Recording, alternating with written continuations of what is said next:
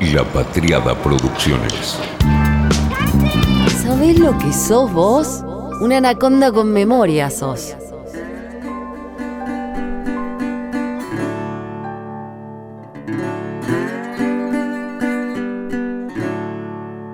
Jueves 9 de marzo de 2023, 11.36 de la mañana.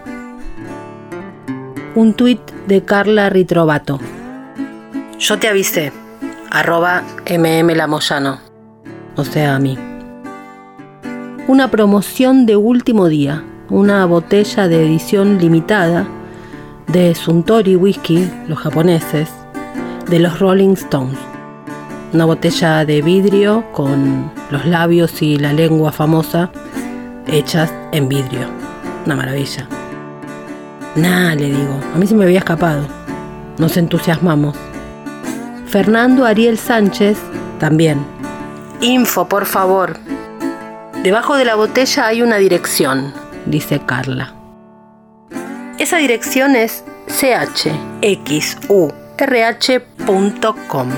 Fíjate, le dice Carla a Fernando Ariel Sánchez. Me llamó la atención. Hazte la fama y échate a dormir. Así es como me mandan anuncios de whisky y al mismo tiempo mi curiosidad no puede más. Me pongo a ver. Raro. 80 mil pesos vale aproximadamente un Suntory común. Este whisky de edición limitada, en su momento, estaba a 8 mil dólares. Raro. Yo sabía que habían hecho unas 150, 160 botellas nada más. Raro. Alguien que compre y convide, dice Carla, eso. Pero era raro. Me puse a chusmear. Era rarísimo porque uno, es muy barato, demasiado. Y dos, la edición fue para los 50 años. Todos nos pusimos a chusmear. Fernando Ariel Sánchez dice, yo estaba decidido a comprar, pero cuando googleé la página me salió esto y ojo, me convencí de no hacerlo. Estafas digitales. Un índice de confianza muy bajo, dice Google. Estafa piramidal y suicidio. Engañó a 4.000 personas. Evidentemente era esto. Para mí es Byte lo vi hoy y entré a ver qué onda, dice el acertijo. Claro, era imposible ese precio. Se hizo una subasta en su momento. Eran 160, como te digo, 150, 160 botellas nada más. Fue para los 50 años y es una edición de lujo absoluto. Por borrachos y al hacer una conversación pública en una red social, terminamos siendo héroes. Quizá impedimos una estafa a cuantos miles. Lo cierto es que este intercambio fue la excusa perfecta para cambiar de tema, guardar el anaconda whisky que estaba preparado para esta semana y hablar de esa edición. La edición de Suntory por los 50 años de los Rolling Stones.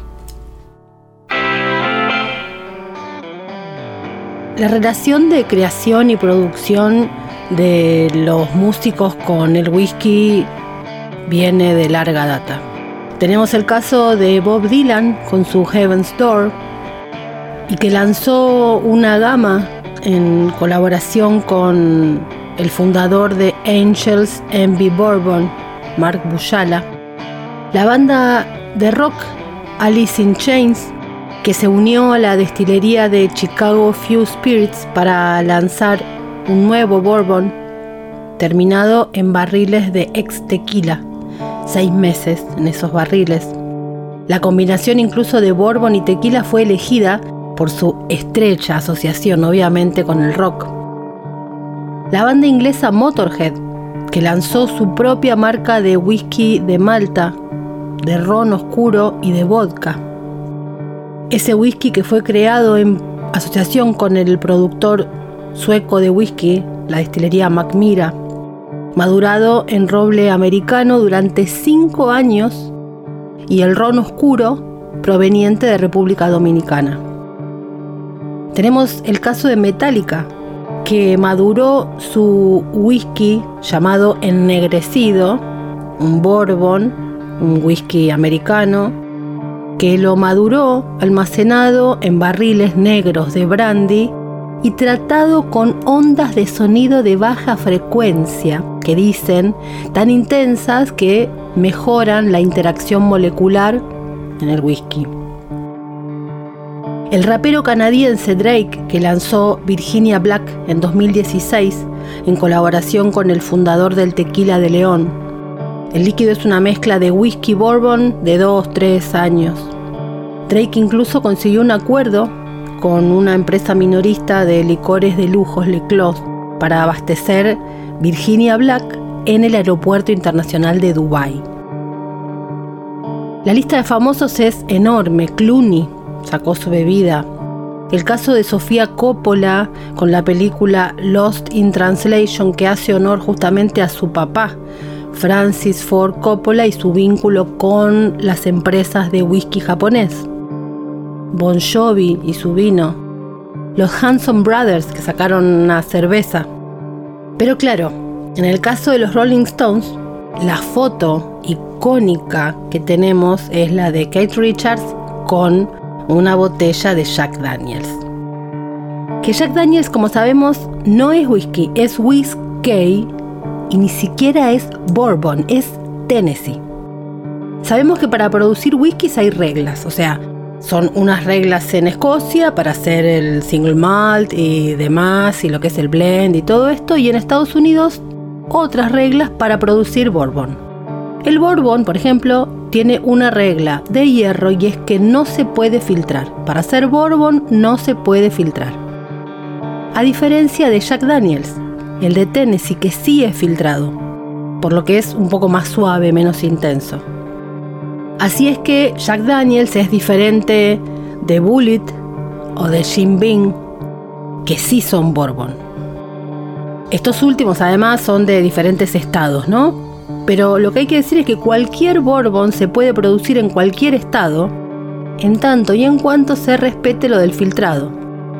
Jack Daniels no. Por eso Jack Daniels dice, It's not Scotch, it's not Bourbon, it's Jack. Bueno, nosotros teníamos la imagen de It's Jack, con la botella cuadrada, Kate Richards y su Jack Daniels en la mano. Pero el 12 de julio de hace unos años, cuando se cumplieron los 50 de aquel 12 de julio de 1962, cuando todo comenzó oficialmente para los Rolling Stones, apareció un whisky.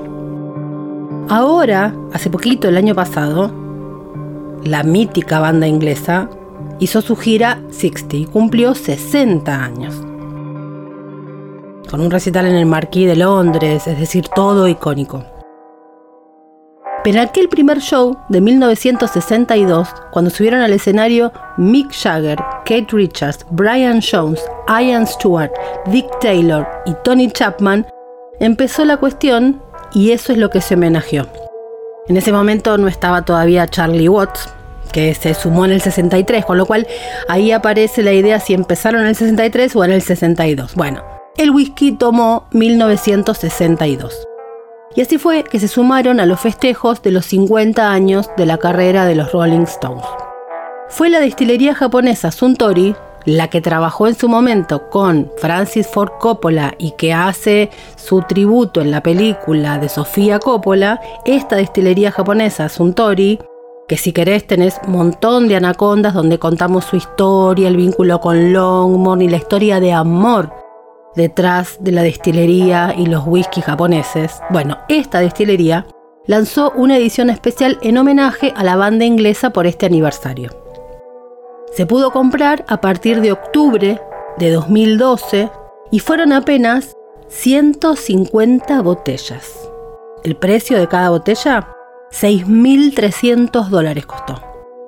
Hubo diferentes blends en la tirada de estos whiskies. Se usó un Yamazaki de 1962, el año en que se formó la banda. Uno de 1971, cuando se usó por primera vez la lengua como logo que recordó el lanzamiento del disco Exile on Main Street. Se completó el logotipo con los labios y la lengua con el Yamazaki 1972. Se agregó un Yamazaki de 1981 por el lanzamiento de la canción La Insignia, esta. Y se agregaron dos de 1990, año en que los Rolling Stones se presentaron por primera vez en Japón. Ahí se usaron los blends de el whisky Akushu y el Chita de 1990, el Chita Grain. Se festejó por supuesto la primera actuación en el Tokyo Dome de Japón de la banda. La botella es una locura. Cristal o vidrio con la boca, la lengua y una etiqueta en negro que se ve después el color de la lengua en rojo y blanco. Aunque no te guste el whisky, es una botella que obviamente querés tener en el centro de cualquier habitación de tu casa, pero tenés que tener esa cifra. O de haber tenido la chance de participar siete años después del 2012, es decir, en 2019, cuando se subastó en la casa Bonhams, y en ese caso por un precio final de 35 mil euros. Ese mismo día, en esa misma subasta, se subastaron también otros seis whiskies rescatados del SS Politician, un buque de carga que naufragó en 1941 con 28.000 cajas de whisky de Malta. Kate Richards viene diciendo que ha dejado casi de beber, porque según cuenta se hartó de eso. Ya va casi un año, declaró en una entrevista. Terminé con esto, me harté de esto. Lleva décadas afirmando que no consume lo que consumía antes, que eran sus bebidas favoritas, el whisky, el Jack Daniels y el vodka. Ahora dice que se limita de vez en cuando a tomar alguna copa de vino, un vaso de cerveza ocasionalmente. Era hora de dejarlo, como todo lo demás, haciendo alusión, por supuesto, a la cocaína y a la heroína y a las sustancias. Dice que él abandonó las adicciones después de 1977 cuando fue detenido en Canadá por posesión justamente de heroína, lo que provocó una situación dificilísima para la banda. Él dice, tocar en los Rolling Stones es más fácil que hacerlo en muchas otras bandas, es más fácil juntarse siempre con los mismos que ir cambiando. Somos un grupo de grandes músicos que hacemos algo más grande que se llama una banda. Es una química que solo existe cuando estamos juntos. Somos los Stones, dijo Richards. Yo estoy con la misma ilusión que desde 1963 y bromea, dice, es esa la fecha que empezamos, ¿no? Ahí también trae a cuento la polémica de si el whisky tuvo que salir en 2012, en 2022 o en 2013 o en 2023. Dice, bueno, a ver, soy Kate Richards. Tampoco voy por ahí diciendo no bebo, no bebo, bebo algo, bebo vino, cerveza, en comidas, en cenas. Pero ya me pasó antes con las drogas como con la heroína. Lo que quiero decir es que ya no desayuno heroína o alcohol. El experimento ese es el que se acabó, nos dice Richards. De todos modos nos dice, pero en mi vida he sido incapaz de dejar absolutamente nada. Así que seguramente va a seguir con su botella en la mano, quiera él beberla o no, porque es nuestra imagen, es la foto.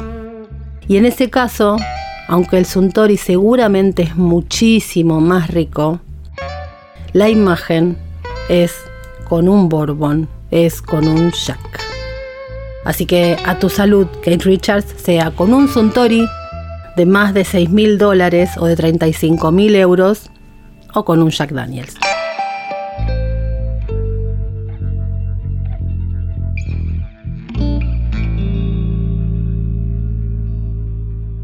Fue una realización de La Patriada Producciones.